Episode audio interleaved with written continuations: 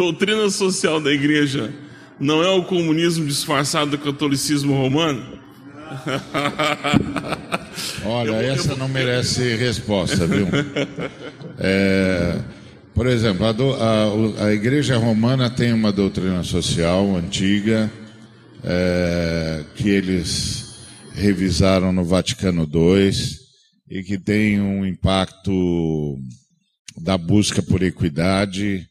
Uh, e eles, inclusive, se juntaram ao sindicalismo brasileiro e criaram um partido, que é o Partido dos Trabalhadores. O Partido dos Trabalhadores é um partido que é o resultado da união entre a doutrina social católica e o sindicalismo uh, neofascista do Getúlio Vargas. E a junção desse, desses dois movimentos criou um novo trabalhismo no Brasil. E uh, aí os caras, como no Brasil a ignorância é que campeia, e é a partir da ignorância que a maior parte das declarações são feitas, o pessoal então diz que esse é um movimento, esse é um movimento comunista. Isso não tem nada a ver com comunismo. Comunismo trabalha, primeiro o comunismo não trabalha com sindicato. O comunismo trabalha com a não necessidade do sindicato porque a, a sociedade já é dos proletários. Então, não tem briga com capital. Se não tem briga com capital, não precisa ter sindicato. sindicato é para brigar com capital. Não tem mais capital. Capital passou para as mãos do trabalho, ou seja, o trabalhador tem, é, é que é o, o dono, o, o, possuidor dos meios de produção, resolveu o problema. Então, a doutrina social católica gerou, ah, num primeiro momento, ela gerou o, o neofascismo. Todo o neofascismo do Salazar, do Franco, uh, do Dutch, do, do, do, do italiano Mussolini, tudo é subproduto da doutrina social católica, que é uma doutrina que parte do princípio da organização da força de trabalho para disputar com o capital a noção de direito do trabalhador e de construção do que se chama de salário justo, que não é uma concepção marxista, é uma concepção, é uma concepção uh, neofascista. E e o neofascismo venceu o comunismo na Europa, porque, como diz o historiador Jorge Lukács, os fascistas entenderam que havia mais proximidade entre os proletários de uma determinada nação e os industriais e o capital dessa nação do que o sonho marxista do proletários de todo mundo univos. E a história parece que deu razão aos neofascistas porque os neofascistas conseguiram deter o avanço na Europa uh, Ocidental, criando uma estrutura sindical que negociava com o capital a partir da doutrina social católica. Então, isto posto, confundir as duas coisas só tem uma explicação: a absoluta falta de leitura e de informação para ser bondoso certo? Hoje eu estou bem crente, então estou decidindo ser bondoso. Então só pode ser falta de informação. Então, quando você falar em doutrina social católica, você pensa, o que foi que isso gerou? Isso gerou o franquismo, isso gerou o salazarismo, isso gerou o neofascismo italiano, isso gerou o, o parte do que foi o, o neofascismo, o nazismo, é, o nacional-socialismo alemão. Isso é fruto da doutrina social católica. Por isso que o Papa Pio XI estendeu a destra de comunhão para o Hitler, porque eles estão trabalhando com o mesmo conceito social, que é o conceito de fortalecer a classe trabalhadora em sindicatos para enfrentar o capital e garantir os seus direitos. Essa é, é a lógica. É a lógica que aqui no Brasil, primeiro teve no PTB a sua manifestação, pós pós retomada do poder por Getúlio Vargas pela via, pela via eleitoral, e que acabou gerando o que hoje nós conhecemos como Partido dos Trabalhadores, que é a união entre o sindicalismo neofascista e a doutrina social é, é, católica, que parte do princípio que há mais afinidade entre o trabalhador e o capital de uma determinada nação do que o sonho marxista do proletário de todo mundo univos. Então, uma coisa não pode ser confundida com a outra. São coisas absolutamente diferentes o comunismo é, trabalha pela erradicação das classes e pela posse dos meios de produção por parte da classe trabalhadora, que se torna a classe hegemônica, ou seja, não há mais nenhuma outra classe, porque todo mundo é trabalhador. Então, e quando chegar lá no, na, no escatom deles, é, de manhã você é artista, à tarde você é metalúrgico, de noite você é cantor. Ponto. São coisas totalmente diferentes. Totalmente diferentes. Então nunca pense com essa categoria. Por exemplo, você tem aqui no Brasil um sindicalismo forte. O sindicalismo no Brasil é a, é a, é a prova cabal de que o trabalhismo está no poder.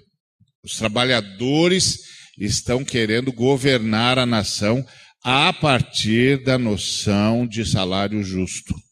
Isso é uma coisa totalmente diferente de comunismo. Então essas coisas não se confundem. Não tem comunismo disfarçado na doutrina social é, romana. Não tem. Os romanos sempre foram anticomunistas. Agora, se você está pensando nos protestantes, os protestantes não têm doutrina social. Os protestantes são intimistas, principalmente no Brasil.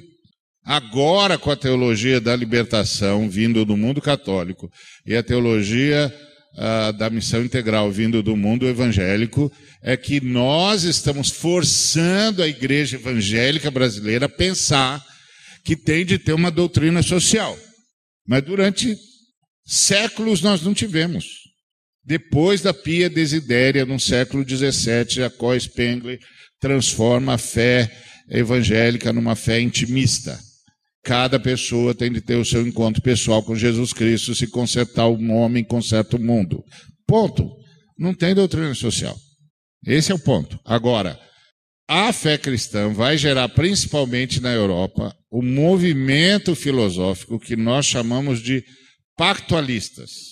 Então, esses pactualistas, Hobbes, Locke, Diderot, ah, Rousseau, esses caras vão começar a repensar o Estado a partir do princípio cristão. Tá certo? E aí você tem o fenômeno do capitalismo, que, segundo Max Weber, a foto que ele tirou lá no tempo dele, século XIX, ah, é subproduto da ética calvinista. Ele escreveu lá ah, o espírito do, do, do, do, capitalismo e a ética protestante, mas é a ética calvinista, porque os luteranos construíram outra sociedade, por exemplo. Mas num país onde todo mundo é intelectual de orelha de livro, quando muito, fica essa loucura aí. E não dá nem para conversar, porque você diz, ah, irmão, não vou fazer isso com você. Te amo, você é de Jesus, a gente vai passar a eternidade junto. Eu não vou fazer isso com você. Deus te abençoe, querido. Vá em paz. Que a paz do Senhor seja no seu coração e no meu, que eu também preciso. Então, assim, eu não te irrito e você não tira a minha paz, tá bom? É, me deixa com a paz de Cristo, que é tudo que eu estou desejando para você, com a paz de Cristo. Porque você não sabe, meu filho, você não leu, você não entende, você não sabe o que você está falando. Então, é, essa pergunta ela vem a calhar, porque essa é a realidade da igreja brasileira. Os, os caras têm um, um verdadeiro arancés, como dizia o Voltaire, conceitual, ninguém sabe direito definir conceito nenhum, e aí tudo que não, que não parece com o meu pastor e com o que o meu pastor pregou do alto da sua ignorância conceitual é comunismo. Eu queria participar desse, dessa reflexão junto com a Ari aqui, é, mas também entendendo assim o que que o que, que acontece também de forma mais popular. Então a, a pergunta às vezes vem com um tom de erudição, a gente também responde isso com essa reflexão erudita, mas existe uma uma percepção popular. Então o, o, o, o povo de alguma maneira, ele não tem, ele não vai ter esse subsídio cultural. Então, há um risco da gente, como igreja, que somos responsáveis pelo povo e não pelas definições. Nós somos responsáveis pela vida do povo e não pelas nossas definições, os conceitos, a erudição.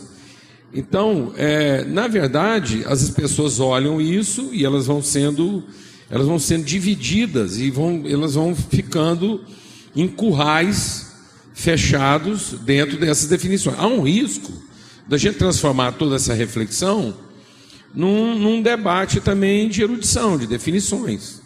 E aí isso vai ficar uma coisa muito mais dialética não, e não vivencial. Há esse risco eh, dentro do, do próprio movimento Missão na íntegra. A gente ficar aqui produzindo discursos que apuram as definições, mas que também não trazem a resposta lá na, no, no cotidiano. O fato é que também historicamente Deus sempre interviu lá de forma a gerar uma preservação na ordem. A ordem, a lei, ela é tutora. Então, independente lá da formação do cara, do contexto, lá da, da, da raiz a que ele pertence, há um cuidado da misericórdia de Deus de inserir dentro daquele contexto de lei um elemento que preserva Ainda que aquilo, a pessoa usa aquilo para explorar, para subjugar, para tudo mais, mas havia uma determinada ordem lá preservacionista. Então, o cara, às vezes, ele se locupetou, ele, ele prevaleceu, ele dominou o povo a partir de uma proposta razoável. Então, ele usa aquela proposta, ele tem um ingrediente, né? Do elemento razoável, de trazer o bem para todo mundo, isso aqui vai ser legal. Ou seja, ele está usando de uma atribuição, de uma, de uma dotação, e ainda que ele vai usar isso para o mal. Então o que vai acontecer é que a Bíblia diz que a ordem, né, a lei, ela não é, a lei não é definição de ordem. A lei é para a desordem. Então só a lei porque há uma desordem. Então a lei é o paliativo da desordem. Quando a ordem se revela, então nós não vamos precisar mais da lei, nós não vamos precisar mais dessa, dessa, desse código de comportamento. Então a igreja é o, é o advento em Cristo, Cristo e a igreja é o advento social que revela a ordem de Deus. Ela, por quê? Porque ela é um estado de natureza e não de regulação. A igreja tem autoridade pelo que ela representa, pelo que ela incorpora, pelo que ela materializa de uma vontade soberana. Então a igreja tinha que estar trabalhando a sua autoridade, pela natureza que ela incorpora e o papel que ela representa. Eventualmente, a igreja então vai correr o risco de ser confundido com alguns aspectos históricos de outras ordens, como acontecia com Jesus. Ele é budista, ele é essênio, ele é João Batista. Então, nós corremos esse risco. É comunista? É romano? Por quê? Porque nós vamos encontrar, apesar de ser totalmente diferente, como o Ari falou, é uma diferença de vários pontos em comum. É diferente no que? Exatamente na sua origem e no seu propósito. E não necessariamente na sua regulação. Então, se eu olhar para o código regulatório, eu vou encontrar algumas semelhanças. E se eu for trabalhar as semelhanças do código regulatório, eu posso achar que é a mesma coisa. Jesus passou esse perrengue. Só que Jesus está chamando então, em vez dele debater a retórica e, e tentar dizer eu não sou isso, ele estava ocupado em revelar quem ele era. O nosso problema é que nós transformamos isso tudo, inclusive, em cristianismo. Então eu não estou preocupado, às vezes, de ser confundido com o comunismo. Eu estou, eu estou mais preocupado com uma coisa ainda mais grave, que é que o meu cristianismo está confundindo as pessoas, fazendo elas pensar que eu sou cristão. Esse é o engano maior. O engano maior não é a gente ser confundido com um comunista. Eu estou preocupado se eu estou confundido com um comunista. Isso eventualmente vai acontecer. Eu estou com um dilema aqui muito maior.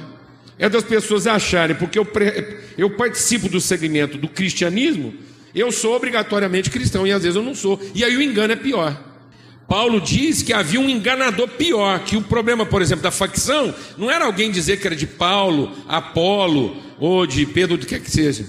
Ele falou: o problema é pior é que alguém alimenta o espírito da facção dizendo que é de Cristo. Esse é o pior. Então, o pior de tudo é nós estarmos sendo confundidos com Cristo, quando na verdade nós não somos. Eventualmente alguém me confundir com um comunista, isso me dá o gancho do diálogo e eu posso, a partir dessa ideia de que eu talvez seja, quem sabe eu não esclareço ele melhor. Mas o problema é que alguém às vezes está me confundindo com uma coisa que eu não sou de fato. Alguém está entendendo o que eu estou falando aqui ou não? E isso está gerando uma frustração ainda pior. O pior não é eu ficar frustrado porque alguém pensou que eu sou comunista. O pior é alguém lá. Não é eu ser frustrado porque alguém achou que eu sou comunista. O pior é a sociedade estar frustrada pensando que eu sou cristão. E eu não estou apresentando uma coisa de natureza. Eu estou apresentando mais uma proposta dialética de ordem. Eu estou apresentando para ele lei e não graça. Eventualmente nós podemos ser confundidos. E daí? E daí?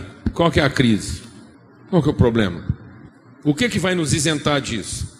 Naquilo que é o bem, então há, há spots, há pontos de bem em todas as coisas lá. Eu vou discutir lá algumas coisas do Buda que parecem o quê? Cristãs. Algumas propostas comunistas que parecem propostas do quê? Cristãs. O Hitler subiu em cima de uma plataforma de quê? Justiça social. O que ele estava falando? Era mentira? Não, o que ele estava falando não era verdade, mas também não era o que? Mentira. Então, o maior engano é quando a gente apresenta uma coisa que não é mentira. Algumas coisas que nós estamos dizendo para a comunidade a respeito de nós não é mentira, mas não é a expressão genuína da verdade. Está faltando verdade, apesar de não ser mentira. Muitas coisas que o comunismo disse não é mentira mas não é a expressão da verdade. E agora vamos discutir aqui o que é verdade e o que é mentira? Nós vamos conseguir apurar isso? Para salvar quem no fim? A consciência do outro ou a nossa reputação? Eu estou pouco lixando com a nossa reputação. Aliás, uma coisa que está intrínseca em ser cristão é que nós vamos ser gente de má reputação. Nós estamos que estar preocupados em salvar a consciência do outro. E não a definição que ele tem de mim. O problema é que nós estamos, às vezes, nós estamos nos defendendo. E sendo que nós não precisamos de defesa. Nós vamos transformar isso sendo um testemunho. Então, é formar um discípulo e não um devoto. Essa pessoa tem que ter condições de nos seguir. E na medida que ele anda conosco, essa relação vai mostrando para ele de fato quem nós somos. Isso vai depurando o discurso. O que tem que depurar esse discurso é a relação. Porque é na relação que ele vai conhecer a verdade. E não no discurso.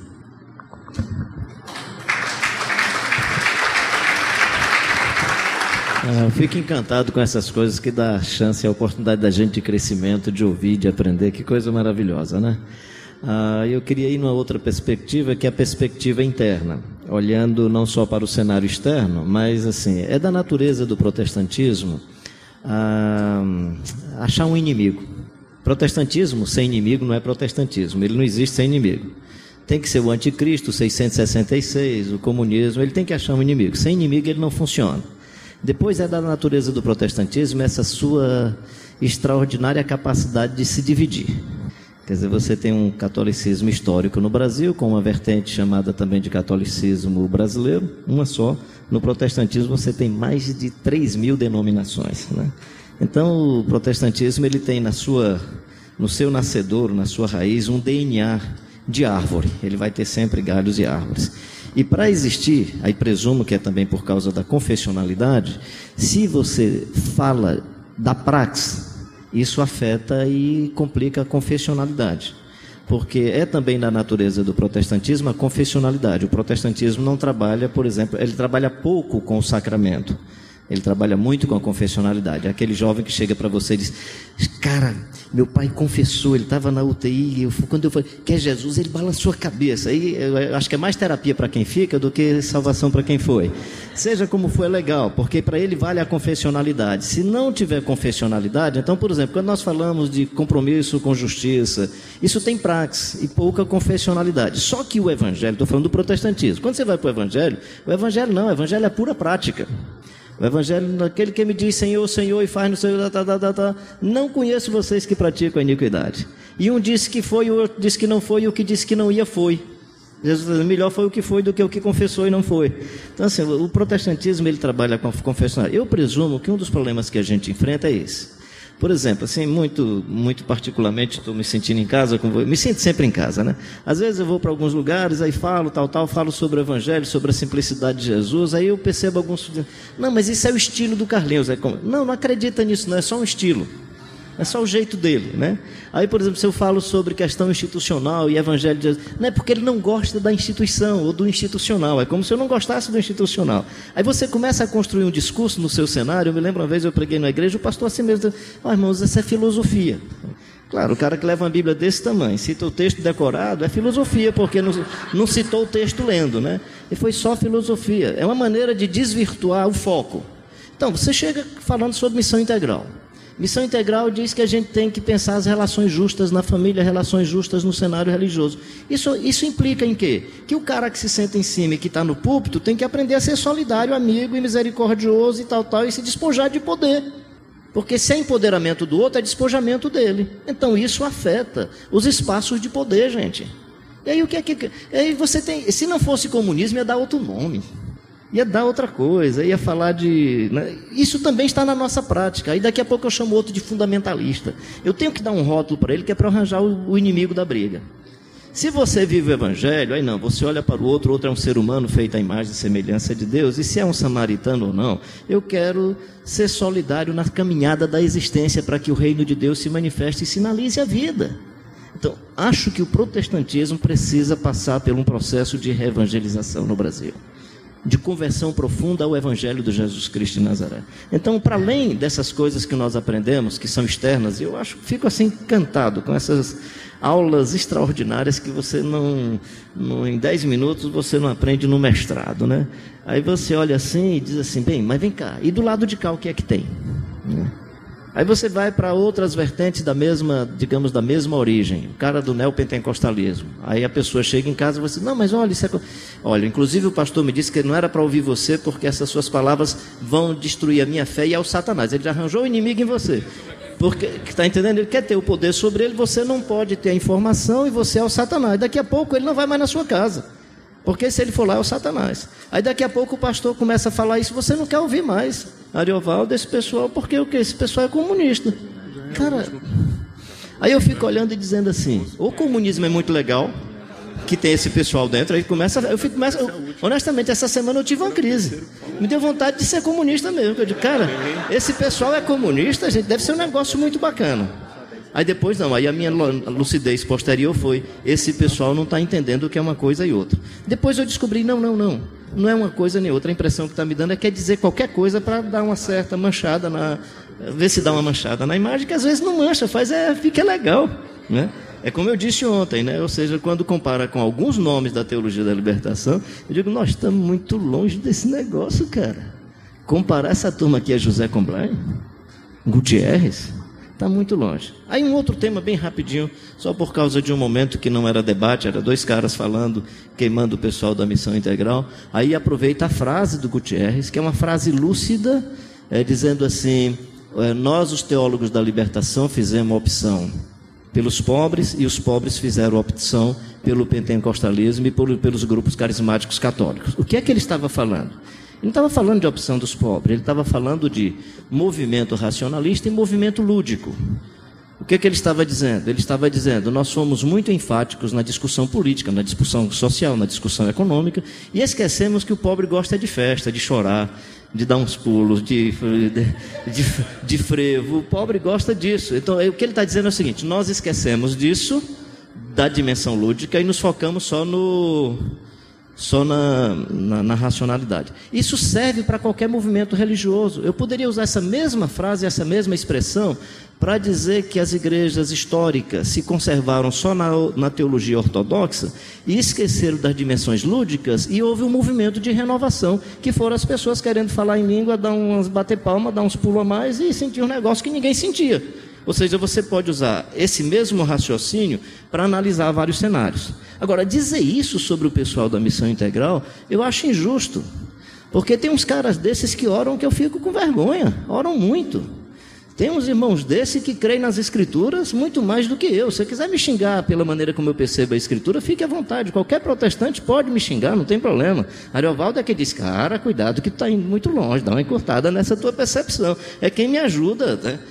Agora, dizer que essa turma, peraí, cara. Aliás, um dos temas que a missão integral trouxe, trouxe é, aproveitando da teologia ortodoxa, foi a Escritura é a palavra de Deus. Né? Eu acho que é mais do que isso.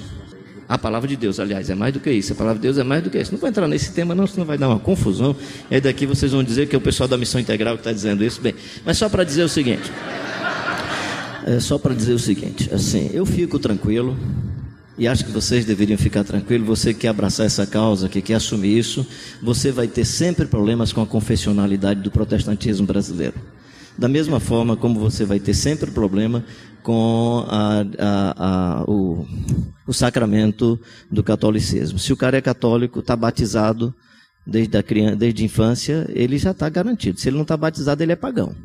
No protestantismo, não, especialmente nas igrejas batistas, Assembleia de Deus pode batizar depois de 15, 13 anos, que ele não foi pagão até agora. Né? Porque vale a confissão dele na hora do batismo. Aliás, o batismo, se tiver confissão, não vai ter, não vai ter batismo. Razão pela qual, qual, na minha adolescência, eu vi algumas discussões na igreja quando o cara era um cara que a mente não funcionava. E como é que vai ficar a confissão dele? Isso é tão sério que para a celebração de ceia, por que é que às vezes nós não queremos que criança participe? Porque ele ainda não tem condição de confessar. Dá para perceber a dimensão da confessionalidade? Quando Jesus diz, deixai vir minhas criancinhas e não a impeçais, porque das tais é o reino dos céus. Seja lá, estou só querendo colocar que há um problema aqui de, é, de confessionalidade, de praxe e de sacramento. E aí nós vamos estar numa tensão sempre por causa da confessionalidade da praxe. Como esse modelo propõe uma praxe, exige um tipo de comportamento, um tipo de atitude pública, isso pode gerar uma revisão da confessionalidade e gerar um compromisso para que a confissão seja fruto de uma prática, seja o testemunho de uma vivência da sua fé e da sua vivência histórica e da sua vivência social. É, e aí, tranquilo, fica tranquilo, porque quando resolver essa questão, vão arranjar outras nomenclaturas e outros nomes legais, legais e bacana. Queria só animar você na sua igreja a ser solidário, ser bondoso, ser bondosa, é, ser uma pessoa que não se permite marcadas por essas é, dimensões do protestantismo que divide, que rompe, que não tolera, que não respeita, que não abraça, que não acolhe, que não perdoa. Se nós curarmos-nos disso, nós vamos do protestantismo resgatar algumas coisas boas, que foi a resistência, que foi sinalizar um movimento novo, que foi praticar a racionalidade, mas ser aberto à subjetividade da vida, às experiências da fé, da alma e do coração, respeitando a individualidade e a experiência de cada pessoa. Eu estou super tranquilo, honestamente, nessa caminhada. Eu acho que é essa coisa da, dos caras estão ficando velho, aí o cara chama de não sei o quê, você não está mais nem aí, até porque já passou, já está perto do túmulo, já vai morrer, já vai ser defunto. Então, qualquer coisa mais, qualquer coisa menos. Eu só queria lhe animar. É, mas lhe animar mesmo, é como desafio. Aqui é mais do que um desafio, é apelo. É apelo. Hoje, levanta a mão quem quer. Tá? Mas assim, é, é apelo. Seja um seguidor e uma seguidora do Jesus Cristo de Nazaré. Eu estou fazendo o possível para atender essa cativação do Espírito Santo. Não é fácil, mas estou fazendo o possível. E a vida fica super atrapalhada, porque Jesus veio para atrapalhar você, cara. Você quer dar um murro no cara, ele atrapalha.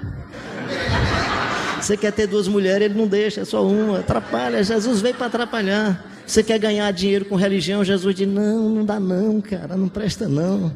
Aí você quer ter uma vida folgada, tranquila, negue-se a si mesmo, tome a sua cadeira elétrica e siga-me. É.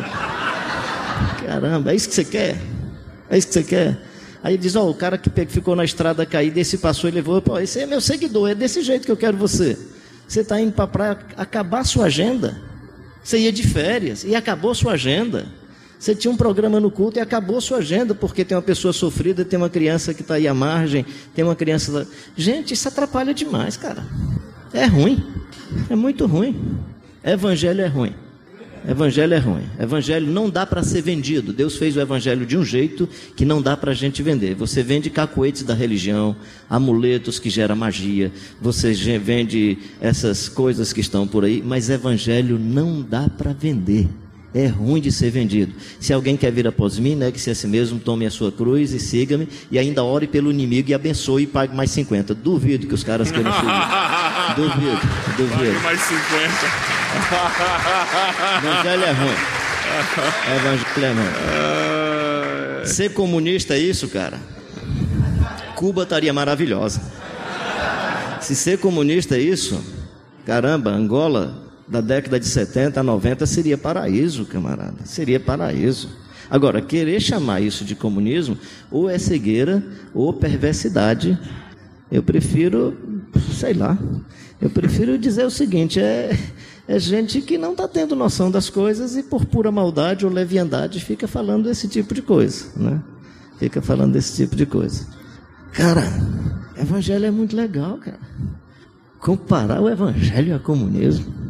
É muito doido. É chamar Jesus de embusteiro. É chamar Jesus de enganador. É dizer que Jesus não sei. Caramba, que maluquice. O pessoal ficou doido. O pessoal não sabe o que é está dizendo, não. Xingar um segmento, xingar pessoas, tudo legal. Mas quando você começar a mexer com o Evangelho do Jesus de Nazaré, quando você começar a mexer com a pessoa do Jesus Cristo de Nazaré, aí, cara, aí, aí eu vou te contar. Aí, macho rei. Aí vamos, vamos fazer cota para comprar o caixão do cara. Né? Não porque ele vai para o sepultamento, é porque ele já morreu.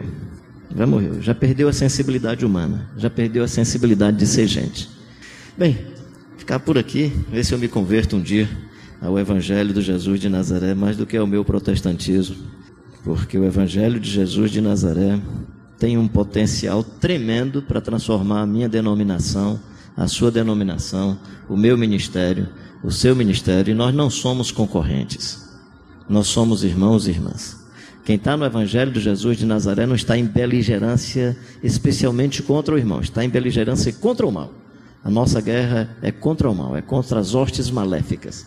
E a nossa luta contra as hostes maléficas não é com as armas das hostes maléficas. A nossa luta contra o mal é com as armas do amor, da misericórdia da justiça e da paz. Nós não usamos ou não devemos usar, à luz do Evangelho de Jesus Cristo de Nazaré, as mesmas armas das trevas. As armas são outras. As armas são outras. Então eu queria animar você, inclusive, a interceder pelos nossos irmãos e irmãs. E graças a Deus porque pensam diferente e nos dão a chance de ampliar a leitura e a conversa e aprofundar o conhecimento. Isso para mim é inusitado. Mas queremos amá-los, respeitá-los, respeitá-las e amá-las. E que Deus também nos ajude. Nós somos um bocado de bicho complicado.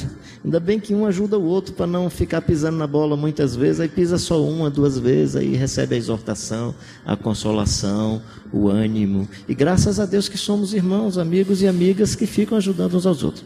Desculpe essa palavra assim, mais do que mais pastoral talvez do que do que em torno do tema, não é? Mas para que a gente saia com esse espírito da evangelização, com esse espírito da responsabilidade social. E só encerrando, assim, aí encerro mesmo. Um cidadão chegou para mim e disse assim: Mas vocês não cuidam de evangelização, vocês só falam em coisa social. Eu digo: Me cita 10 pessoas que o senhor já evangelizou na vida. Aí ele não conseguiu. Eu digo: Cinco. Ele não conseguiu. Eu digo: Nenhum, cara. Aí tinha um. Aí quando ele citou, eu digo: Não, não, não, esse aí eu sei quem evangelizou, foi sua esposa, não foi o senhor, não. Então, o cara me fala sobre: Não, vocês não falam evangelho. Tá, quantas. Gente, se um irmão da Assembleia de Deus, um pastor assembleiano, vier nos xingar que nós não evangelizamos, eu me curvo e digo, tranquilo, cara, você é bom, porque mesmo não concordando com todo jeito de evangelização, vocês é que mais evangelizam no Brasil. Agora, vem cara que não evangeliza, dizer que a gente não fala de evangelização. Quando você chega com esse pau, quantas igrejas tem? Quantos membros? Não sei quantas congregações você implantou? Não sei. Peraí, gente, é maldade. Aí é maldade. É maldade. E esse pessoal, tem gente aqui que nem faz apelo. Sabe por quê? Porque termina o culto, o cara diz, cara, eu quero ser da sua igreja. Não, agora não. Fica esperando.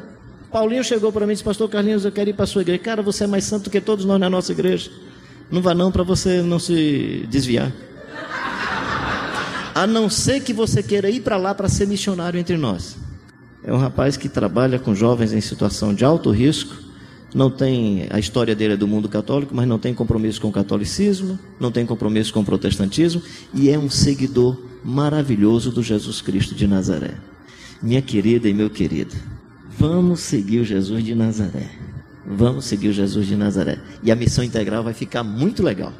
Vai ficar muito legal. Que aí você vai evangelizar os pobres, vai dar vista aos cegos, vai tirar da cadeia os oprimidos, vai apregoar o ano aceitável do Senhor, vai ensinar nas sinagogas e vai viver essa beleza do reino de Deus e, quem sabe, morrer feliz de que viveu de maneira legal. Amém.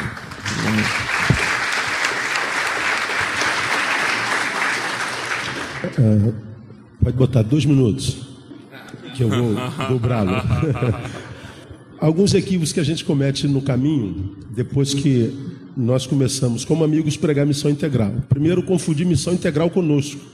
Nós não somos a missão integral. Toda vez, todo lugar que a gente vai, não sei se vocês têm essa, essa fala de missão integral, pensa na gente, como se a gente fosse a missão integral.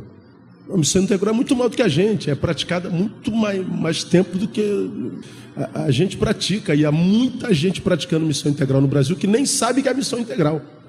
Então, a, a, nós somos amigos que lemos a Bíblia na mesma perspectiva e resolvemos pregar nessa perspectiva. E o, o, o, a simbiose com os que nos ouvem foi tão grande que a gente não tem agenda para atender todo mundo. Estamos orando a Deus para mandar a gente para a equipe para a gente poder atender o Brasil e grande parte do mundo. A gente não tem agenda para atender tanta gente no meio evangélico e até fora dele, para falar sobre o que está aqui na Bíblia a vida inteira e a gente ouve a vida inteira. É que nós demos visibilidade.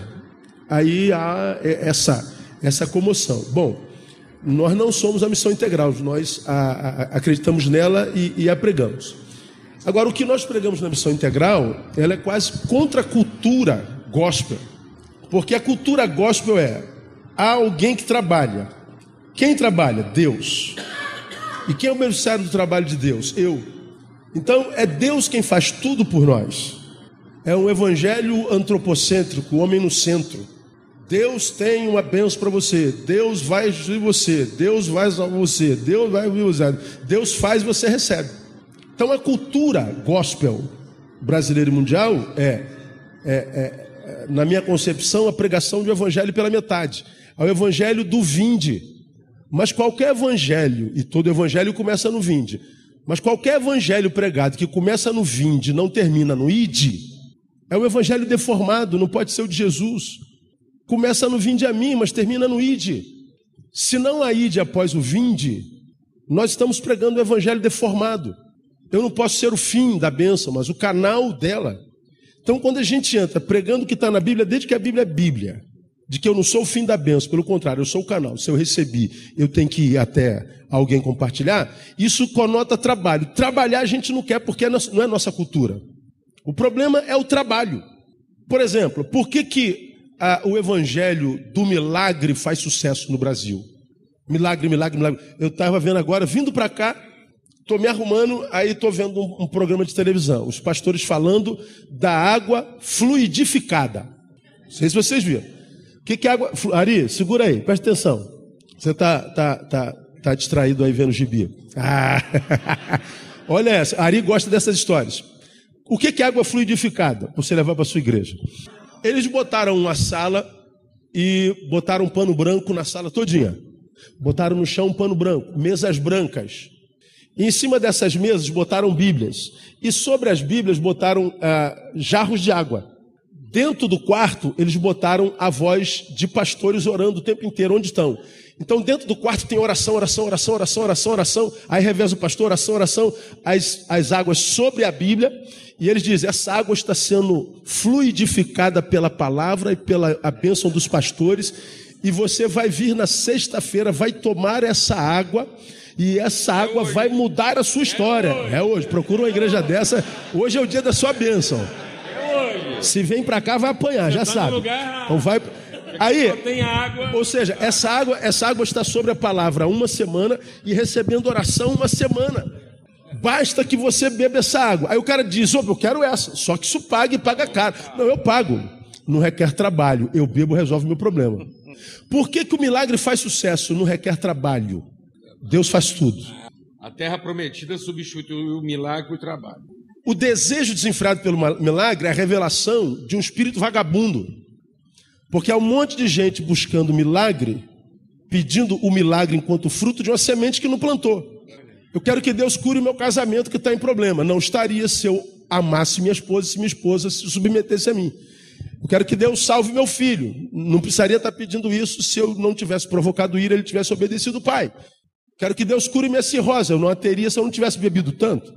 Agora, o que a gente não gosta é de trabalho, dá trabalho, irmão. Tem que mexer na estrutura, por exemplo, igreja local de novo. Desculpe, gente, eu sou pastor de igreja local. Mexer na estrutura todinha, sem visar crescimento, número. Só de incutir no rebanho a necessidade de servir sem segundas intenções. Só para trabalhar. Mas, pastor, Deus, é Deus resolveu trabalhar, que que pois é. A gente vai evangelizar lá, aquele cara vai vir para a nossa igreja, não tem a menor chance dele vir para cá. Então por que, que a gente vai lá? Trabalho vão. O problema da cultura gospel nacional é que a gente não gosta de trabalho. E nós fomos chamados para trabalhar. Não tem jeito. A capacitação do espírito, os dons, a fé é para o serviço. Ora, se eu tenho o dom da misericórdia, é para mim esse dom? Eu tenho o dom da profecia, é para mim esse dom? Eu tenho o dom do socorro, é para mim o dom? O dom que a gente tem é para o outro. E o dom que o outro tem é para mim. Eu não me sirvo a mim, eu te sirvo, você me serve, uns aos outros, evangelho. O que a gente não gosta é de trabalhar. Quando fala de trabalho, é comunismo. Ou seja, não vou entrar nisso não, porque é comunismo, porque eu não quero trabalhar. Equívoco. Falar de trabalho numa cultura onde quem trabalha é Deus por milênios é quase uma cinte.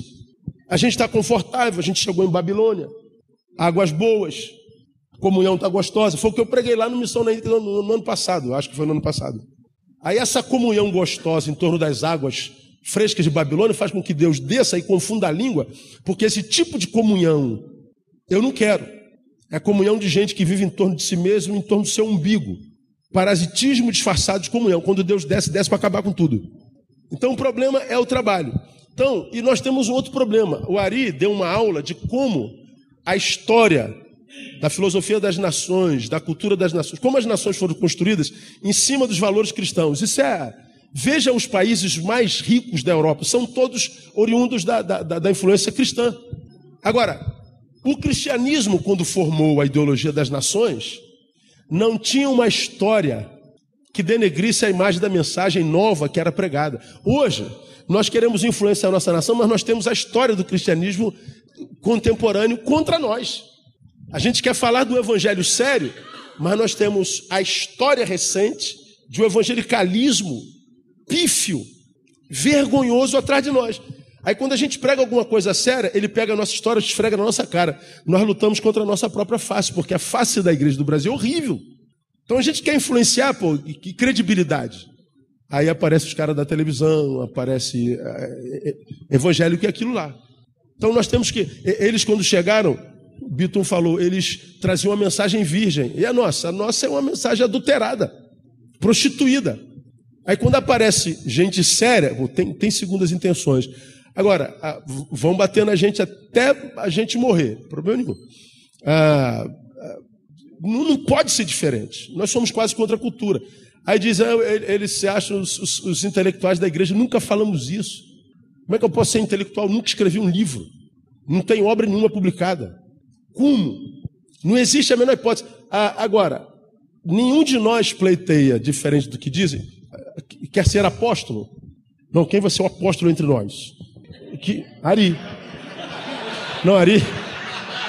Ari já é patriarca, né? Já, é, já está no outro nível. Apóstolo é o. É o Carlinho. É o Carlinho, Carlinho Queiroz. Cara- Aposto pé sangrento. É, dos pés. Ninguém quer ser apóstolo, ninguém quer título, ninguém, tem, ninguém ganha dinheiro. Ah, Cara, a gente gasta muito dinheiro para fazer isso. São quatro igrejas que sustentam o ministério. A gente só paga e paga caro. A gente vem para cá, não ganha oferta nenhuma, não, não tem oferta nenhuma. Aí nego fala assim, pô, tem que cobrar. Pô, pelo menos a passagem tem que pagar, pô. Não é possível. Vou dormir aonde? Na rua? Tem que pagar alguma coisa. A gente não recebe um centavo. A gente só gasta. A troco de quê? Trabalho. A gente quer, a gente sonha com a igreja ainda. Há muitos colegas nossos que desistiram da igreja. A gente acredita na igreja. Eu acredito na igreja. Para mim não existe esperança para o mundo senão pela igreja de Jesus Cristo. Talvez não seja essa que está aí. Mas por que, que a gente continua fazendo a despeito das pancadas? Porque a gente está vendo uma igreja emergir. Tem muita gente séria na igreja brasileira, fazendo trabalho que ninguém vê, gente na simplicidade, no analfabetismo, gente negra, gente pobre, mas gente que está lá com uma bucha, fazendo um trabalho lindo. Mas a gente não vê porque a gente não tem rede que nos una. A gente não tem contato, nós estamos separados. Nós estamos longe uns dos outros. Por isso a rede. Então, a, a, nós temos que lutar contra a nossa própria face. Hoje a gente vive, terminei, João capítulo 10, que diz lá, em verdade, verdade, eu digo, quem não entra pela porta do aprisco das ovelhas, mas sobe por outra parte, esse é ladrão e salteador. Ele está falando de aprisco. Vamos tirar aí a, a, a questão do conceito do, do, do judaísmo, histórico e tudo mais. Vamos trazer para nós. Ele está falando de um aprisco. Diz que no aprisco de Deus tem gente que entra pela porta e tem gente que entra por outra parte. Resumo, os dois estão dentro. Então, o aprisco do rebanho das ovelhas não tem só ovelhas. Jesus fala disso desde sempre. Joio e trigo vão crescer juntos, só vai ser separado lá atrás. Se você é joio, o teu trabalho é se esforçar para não se transformar em, joio. Se você é trigo, o seu trabalho é para não se transformar em joio. Para que você não viva a crise de identidade. Porque a gente vive um híbrido existencial tão grande que chega uma hora a gente não sabe nem mais quem é. Nos roubaram de nós. O nosso problema é a crise de identidade. Defina a igreja evangélica. Aí quando aparece o evangelho sendo pregado sem, sem, sem intenção alguma, nem a segunda, nem a primeira, eu acho, comunismo. Por quê? Fala de trabalho. Fala de trabalho. Nosso problema é trabalho. Agora, esse texto diz que ambos estão dentro do aprisco, mas define quem é o verdadeiro ou não. Diz que o que entra pela porta é pastor das ovelhas. Agora, olha o trabalho do pastor. A este o porteiro abre a porta, as ovelhas ouvem a sua voz, e ele chama pelo nome as suas ovelhas e a conduz para fora. O pastor entra no rebanho e tira as ovelhas do rebanho e leva para a rua. O trabalho do pastor não é encher o redil, é esvaziá-lo. O sucesso do evangelho, já falei, não se mensura pela quantidade de gente que entra para adorar, mas pela quantidade de gente que sai para servir. O pastor O pastor entra no rebanho, entra no redil para acabar com o redil. Não é que quando a gente encontra Jesus, a gente não chegou no porto final, a gente encontrou o caminho. Eu me encontrei com Jesus, então você já encontrou o caminho. Bom caminho leva alguma coisa de, de alguém ao outro, de um lugar a outro. Jesus não é o lugar onde a gente chega, é o novo caminho pelo qual ir. E João explica que caminho é esse. Aquele que diz amar a Deus e odeia seu irmão, trata com diferença seu irmão, finge que ele não existe. Até agora está em trevas. Ou seja, se alguém diz estar na luz de Deus, ignora o irmão, odeia o irmão, Trata com diferença, irmão. De estar na luz. Ele diz, é mentiroso. Por quê? Porque a luz de Deus só ilumina caminho que me leva em direção a alguém. Se eu não estou indo em direção a ninguém, mentira que eu estou na luz de Deus, mesmo que eu esteja dentro do aprisco, dentro do redil. Entrou por outra parte, porque se entrou iluminado pela luz da palavra e pela luz de Deus, essa luz vai iluminar um caminho diante de mim. Esse caminho vai me levar em direção a alguém. Eu sei que eu estou servindo a Deus porque eu estou servindo a alguém. Se eu não estou servindo a ninguém, eu não estou servindo a Deus. Estou servindo a instituição. Então não tem como não apanhar, meu. Todo dia tem vez. O senhor viu o que escreveram, pastor? Pô, cara, eu não vi, não. O senhor viu? Pô, cara, não. Pô, estão batendo no seu aberto. Pô, minha imagem vale nada para mim. A minha imagem não vale nada.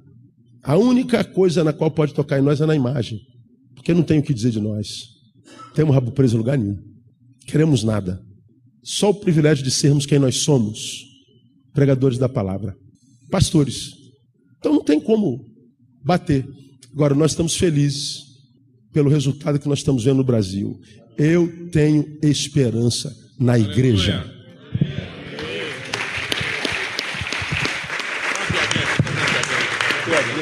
Quando pessoas falam sobre somos ou não comunistas, será que o outro lado do sistema econômico é bom também? A gente precisa pensar. A, a ideologia comunista e a ideologia neoliberal são boas. Tem um instituto chamado Oxfam, que ele lançou um índice que 85 pessoas ganham a mesma coisa de que 3 bilhões e 500 milhões de pessoas. Tem que somar todo o seu salário de 3 bilhões e 500 milhões de pessoas para dar o salário de 85 pessoas no mundo.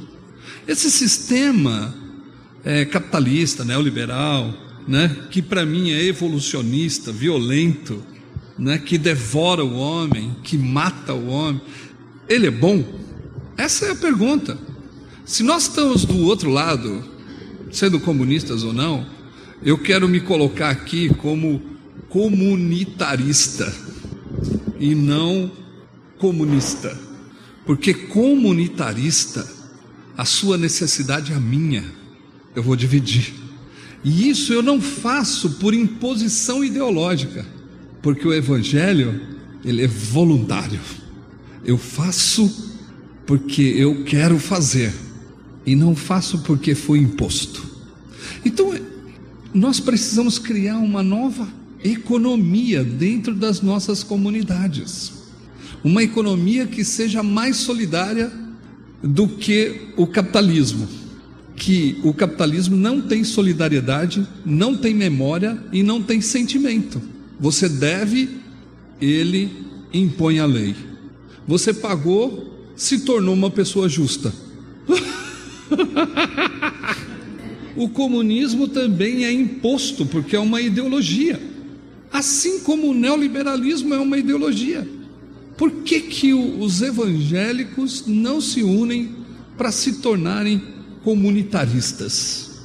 Porque nós estamos bem sossegados e acomodados no neoliberalismo e nós não queremos sair daí. Vale a pena morar em condemônios fechados. Vale a pena. Vale a pena ter o carro do ano. Vale a pena. Vale a pena ter quatro ou cinco motos, vale a pena, enquanto alguns estão andando a pé. Vale a pena. Nós não temos sentimento. O sistema, seja qual for, eliminou o sentimento. Acabou. Então nós precisamos voltar ao Evangelho. O Evangelho ainda é a partilha, ainda é prato na mesa de todo mundo, ainda é o vestimento de todos ainda é o beber a água, ainda é o, o sentar na mesa e ver que ali tudo é comunitário. O que muda são os personagens, mas a mesa está posta. Nós só temos que chegar e se aproximar desse mestre abençoador, que a mão bondosa dele não deixou faltar na nossa mesa. E nós podemos partilhar. Qual é o problema? mas nós acumulamos porque nós estamos induzidos, alienados a esse sistema que faz bem para a nossa vida. É simples. Agora, dizer não a esse sistema, nos tornamos comunistas, porque nós estamos dizendo não a um sistema que mata a gente, que não educa, que não alimenta. E aí a gente acha que nós somos comunistas por causa disso.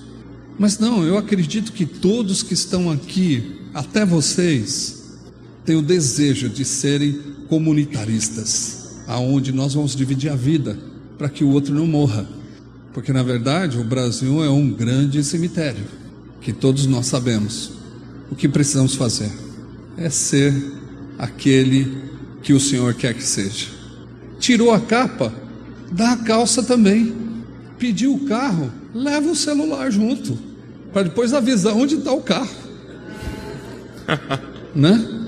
Mas isso nós não queremos, porque a nossa vida se estendeu para as coisas. E o capitalismo faz isso. A nossa vida, ela não, não fica só em nós, mas ela se estende para as coisas. O evangelho não. O evangelho se estende ao outro. O outro faz parte de mim. Hoje não. Hoje as coisas fazem parte da minha vida. E por isso ela tem vida. Nós precisamos mudar isso. O valor não está nas coisas. O valor está no ser humano. Você é importante. A sua dor é importante para mim. Se isso for comunismo, Eu quero ser. é simples. Opa, glória a Deus.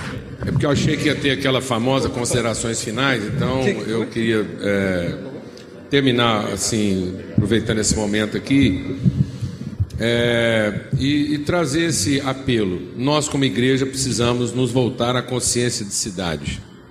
Quando a gente olha para a palavra de Deus no Novo Testamento, Jesus diz: ó de ti, ai de ti Corazim, ai de ti Betsaida, ó tu Belém Efrata, Jerusalém. E nós, como igreja, a gente ficou tão voltado para a denominação que a gente esqueceu a nossa responsabilidade com a comunidade. Eu entendo a importância, eu, eu entendo o valor da denominação, mas nós não tornamos a denominação. A, a denominação era uma forma colegiada de abençoar a cidade, mas nós tornamos a denominação numa coisa em si mesma e nós estamos trabalhando hoje mais para a denominação do que entendendo o papel denominacional. Há um valor, se a gente entender essa denominação como representante das várias dotações, das várias características, como famílias, os Borges, o Silva, que compõem a comunidade. Os de Judá, os de Natã, os de Azé. E isso, entender isso na composição do bem da comunidade. O problema é que nós nos fechamos dentro da nossa realidade e nós não estamos mais preocupados em muitas vezes nos salvar de nós mesmos a gente não tem problema com o comunista, hoje a gente tem problema com o tradicional, com o pentecostal, com o liberal. A gente está mais preocupado em trazer definições que nos protejam uns dos outros. Então, que a gente se converta à cidade, que a gente entenda a nossa responsabilidade de pastorear toda a cidade. A gente está fazendo perguntas de retórica que denunciam a nossa absoluta ignorância. A gente começou uma intervenção lá no lixão de Goiânia, que era uma batata quente que ninguém queria colocar a mão. E alguns jovens foram lá, adotaram aquilo, trataram aquilo como comunidade, organizaram a cooperativa e hoje é um modelo, é uma referência. Você, a questão do, do, do resíduo sólido hoje no Brasil é um problema social com legislação. Ninguém consegue colocar a mão. Sabe por que não consegue colocar a mão? Porque tem estrutura, tem verba, tem legislação. Todo mundo sabe exatamente o que, é que tem que ser feito. Tem dinheiro para isso, tem estrutura para isso. Sabe qual é o grande desafio? Organizar as cooperativas e fazer com que elas convivam de maneira pacífica. Quem tinha que fazer esse trabalho? A igreja. O que, que a gente fez lá em Goiânia? Nada, nós não pusemos dinheiro, fizemos nada. A gente foi só lá e pastoreou as relações. Hoje as prefeituras procuram a gente e falam assim: como é que vocês conseguiram harmonizar um relacionamento tão difícil? Simples. Nós temos um evangelho para isso. Mas muitas vezes a gente não está fazendo isso nem entre nós. Então a cidade fica órfã. Então hoje as pessoas estão pedindo assessoria nossa para saber como é que eles administram a relação, para simplesmente montar uma cooperativa. Aí vem a pergunta mais estúpida do planeta. A gente chega lá, compartilha, todo mundo alegre, a comunidade sendo transformada, chega uma anta, vira para mim e fala assim: "Mas efetivamente, com esse trabalho todo, quantas pessoas já se converteram lá no trabalho do lixão?" Eu falo: "Efetivamente, você quer saber?" Eu falo, é, falo umas 400. Deve estar faltando só umas 10 para converter. Mas isso tudo foi lá minha congregação. Na minha congregação já converteu quase todo mundo, porque o objetivo era esse. O objetivo não era converter o pessoal do lixão, era converter a nossa paróquia. Agora a nossa paróquia já tem mais de 400 convertidos. Tá bom para você ou não? Porque o apelo é aqui, não é lá, ué. Quem falou que nós temos que fazer apelo lá? Lá nós temos que ser inspiração. O apelo é aqui, a conversão é aqui, não é lá. Convertam-se vocês e eles se converterão a vocês. Enquanto Jeremias lamentou sua condição, Deus falou para ele: Converta-se você, Jeremias. Converta-se você a mim, eles se converterão a ti. E eu queria terminar com duas figuras metafóricas. O cara foi um professor de faculdade, ele dava só uma prova por ano, a prova final. Ele dava um tema e a pessoa tinha que fazer uma dissertação, passava ou não. E aí a dissertação do último do ano, a prova do ano foi: o inferno é endoscópico ou ele é, é endo ou é, não, ele é não, não é ele é exotérmico ou endotérmico. Ele, ele emite calor ou ele absorve calor. Ele é endotérmico ou exotérmico. Aí o cara fez a dissertação dele da seguinte maneira: partindo do pressuposto que todas as religiões do mundo manda todo mundo para o inferno e que, na verdade, no fim de tudo, todo mundo vai para o inferno da religião do outro. Então, o grande risco não é a gente se encontrar no céu, mano. O grande risco nós estamos é de todo mundo se encontrar no inferno do outro.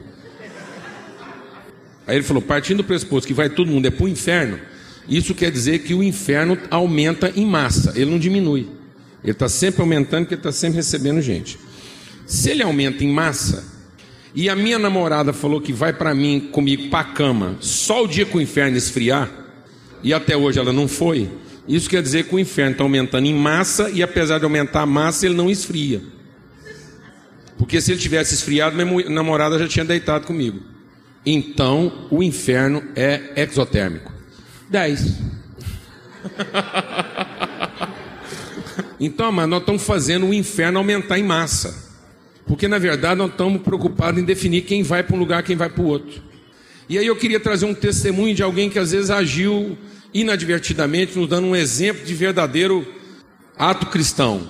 Me mandaram uma foto de uma coisa que parece bem no Nordeste, assim, sabe aquele ponto comercial que não tem nem parede, é germinado, um do lado do outro, e me mandaram uma foto de uma igreja, Deus é amor, Deus é amor. Bar do Araújo, universal. E todo mundo dando uma força para Araújo, falou, Araújo, há esperança. Fica firme. Eu acho que o Araújo recebeu a mensagem porque agora me mandaram a foto recente. Ele mudou o nome de Bar do Araújo para o nome Mas a Cachaça é. Que agora ele completou a frase: Deus é amor, mas a cachaça é universal. então ele conseguiu harmonizar. Ele fez de uma argumentação retórica uma frase. Rapaz, o cara teve uma revelação. Amém, amado? Vai ter mais gente, talvez, na igreja do Araújo. Amém, amados? Então, Amém. que a gente consiga superar essa coisa mal resolvida da gente, essa, esse, esse evangelho que ainda, ainda nos obriga a salvar a nós próprios. E a gente finalmente entenda que nós somos um instrumento de salvação. Amém. Amém. Amém.